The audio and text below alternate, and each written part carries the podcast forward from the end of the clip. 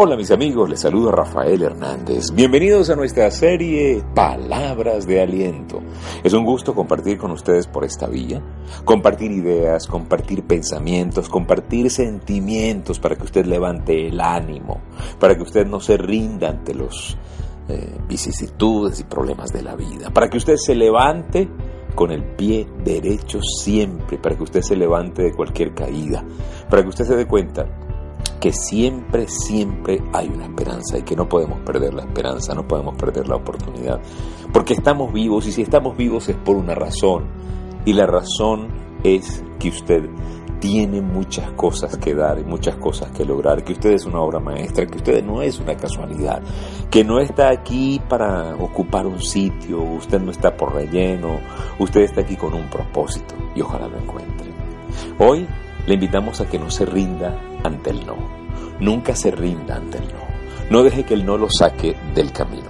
Escuche algunos datos que le quiero dar a propósito de eso, de él no. A Tomás Alba Edison se le quemó el laboratorio, perdió millones de dólares y le preguntaron qué iba a hacer.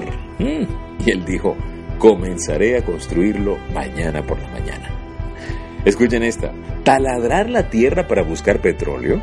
¿Usted quiere decir que realmente piensa hacer un agujero en el suelo para encontrar petróleo?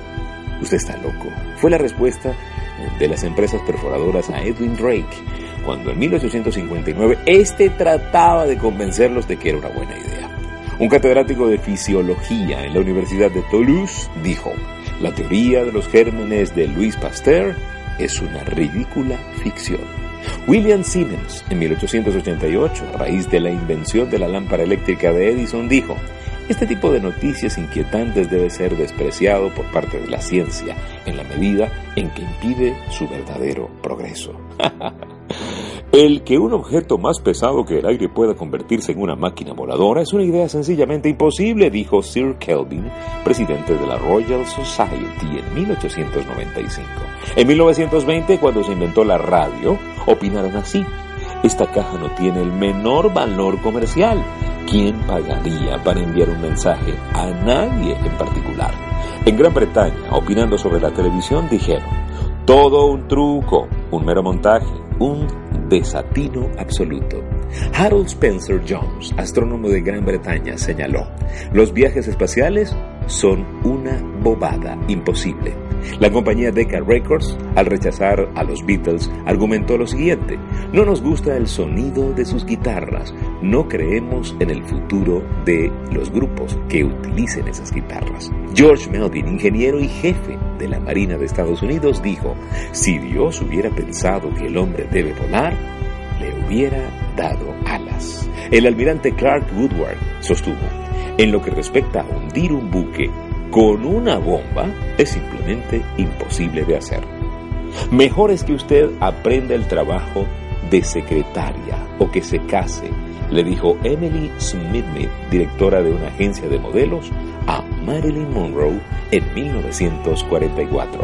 Mm. Siempre una gran idea es rechazada por una mente pequeña. No deje que las mentes pequeñas lo saquen del camino.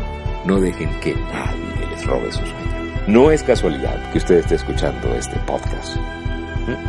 Por alguna razón, teníamos que encontrarnos en esta vía. Por alguna razón, tenías que recibir esta palabra de aliento. Cuídense mucho. Les habló Rafael Hernández. Pueden seguirnos en nuestras redes sociales, en Instagram, arroba rafael.genteexcelente. Y desde allí puede conectarse con nuestro canal de YouTube. Pásenla rico. Bye.